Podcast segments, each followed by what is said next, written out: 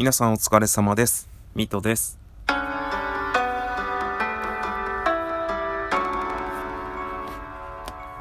い。というわけでやってまいりました。阿佐ヶ谷ノックアウトボリューム3、じゃあ43。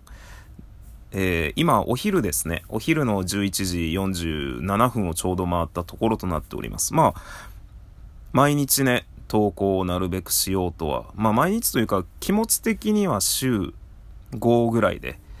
やっていければいいのかなと、週5、6、まあ5ぐらいでやっていければいいのかなと思いながらも、せっかくなら時間があれば毎日収録していたいなと思っているミトです。よろしくお願いします。まあ、取りためとかもあるのかもしれないんですが、あの、今、風がすごい強くて、外で干した洗濯物のあの、いわゆるこう、靴下とか下着とかを干すあの、洗濯バサミのこのやつね、が、すげえ勢いで回ってるんですよ。なんかすごく早く乾きそうな天気で、の中、お送りさせていただいております。よろしくお願いします。あ、拍手ってあったぞ、確か。なんか今日はね、ちょっとテンションが高いです。まあ、理由は特にないです。多分天気がすごく良くて、朝から洗濯して今からご飯を作るっていうところに対するテンションだと思いますが、こういう日常生活の柔らかな部分がですね、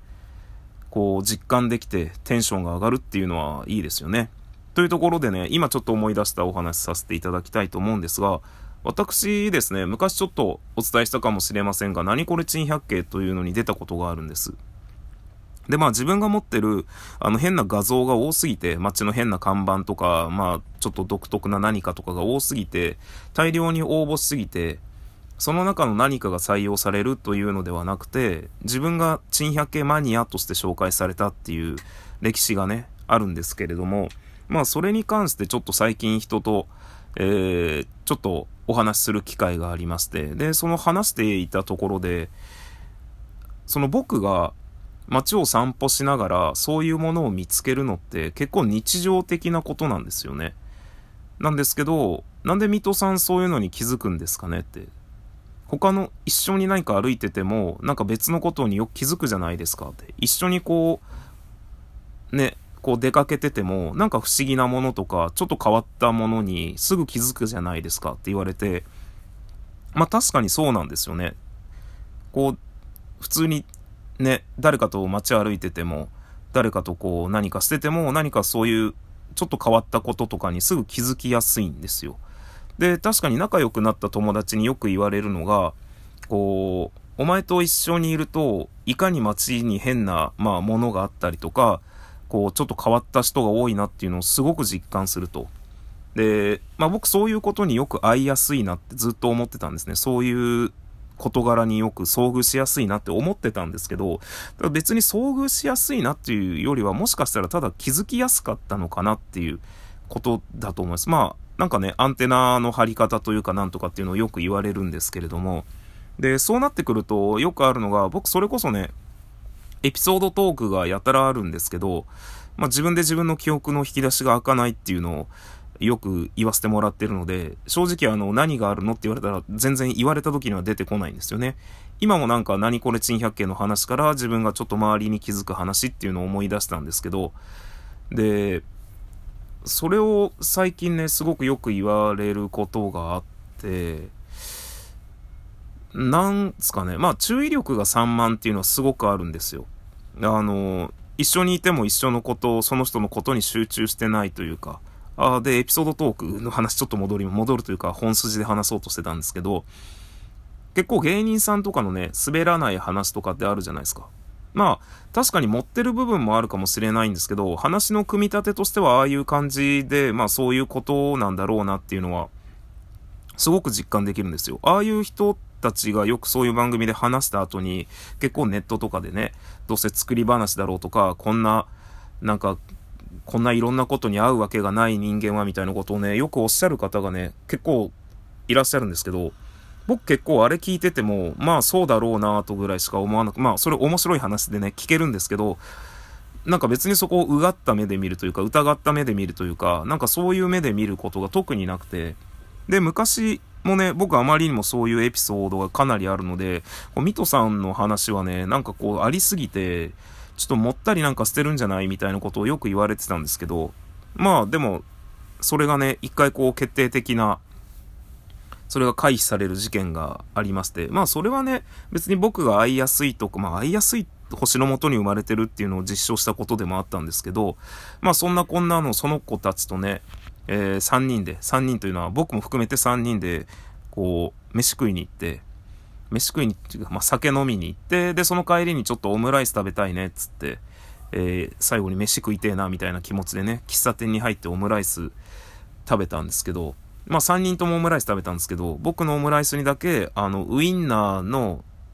多分あの、ソーセージか。ソーセージの袋ですね。袋というかなんか、こう、1本だけ入ってるソーセージみたいなのあるじゃないですか。あれのなんかこう、ピーってめくるビニールの袋あるじゃないですか。あれが包まれてる。あれがこう、オムライスに入ってるっていうね、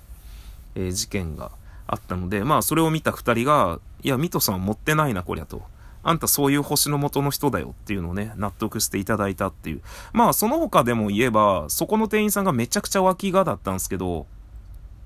それに気づいてるのも俺だけだったんで、だから、そういうことに関して言えば、気づかない人って本当に気づかないんだな。で、それを僕が言ったら、2人が気づき始めるっていう感じだったので、本当に気づかない人からしたら、ずっとその、日常の変化というか、日常の中で起きていることの何かっていうのは気づかず終わってしまうのではないかな。で、まあ、最近そのね、そういうことをちょっと人と話す機会がよくある。俺めっちゃ人と話してるなっていう、あれなんですけど、まあ、ちょっとね、仕事でそういうことがあるので、人と話す機会があった時に、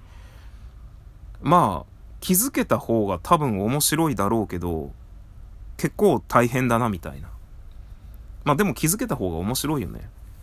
その日常、まあ、いわゆる、まあ僕前にもちょっと言わせていただいたことが、収録では初めて言うかもしれないんですけど、僕お酒飲んでる時って、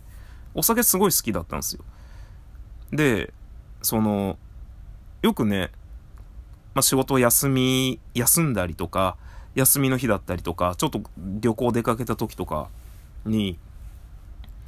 お昼から酒飲んだりとかするときに、やっぱ昼から飲む酒格別だなとかね。あとめちゃくちゃ疲れたこう仕事をした日に、やっぱ疲れてこう仕事を終えた後に飲む酒は特別うめえな、みたいなことを皆さん言うんですけど、一度も思ったことなくて、いつ飲んでも酒美味しいんですよね。なんか、あ、これ話違うかな。これちょっと違う方向なのかな、話が。なんか、逆に僕それが不思議で、まあ、言いたいだけっていうのはあるのかもしれないんですけど、まあ確かにね、その、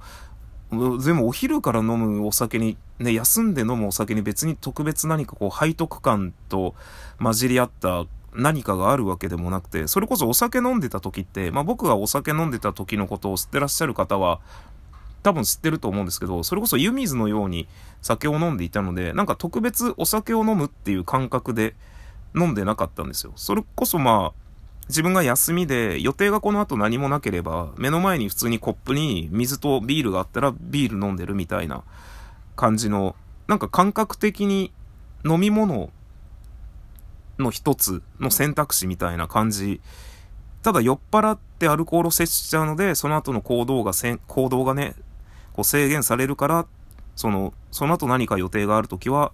予定っていうのはまあ、それこそ車を運転するとか、お酒を飲んだことによって何かこう、ダメな方に行くっていう時は飲まないぐらいで、特に何もない時は、何もないからずっと飲んでるみたいな。だからね、それこそ、これは単純に僕が空気は読めなかったから悪いのかなって思う反面、なんかなって思う部分があるんですけど、まあみんなでこう、出かけたりとかしてね、まあ観光とか、で、ちょっと、中華、中華街でもないんですけど、ちょっと出かけた時とかに、まあみんな普通にね、ちょっと喉乾いたなみたいな感じで、まあジュースとか買ったり、それ全然その飯食う時間じゃない時とかの、ちょっと歩いててちょっと疲れたなっていう時も、普通にお酒の自販機があればお酒買ってたし、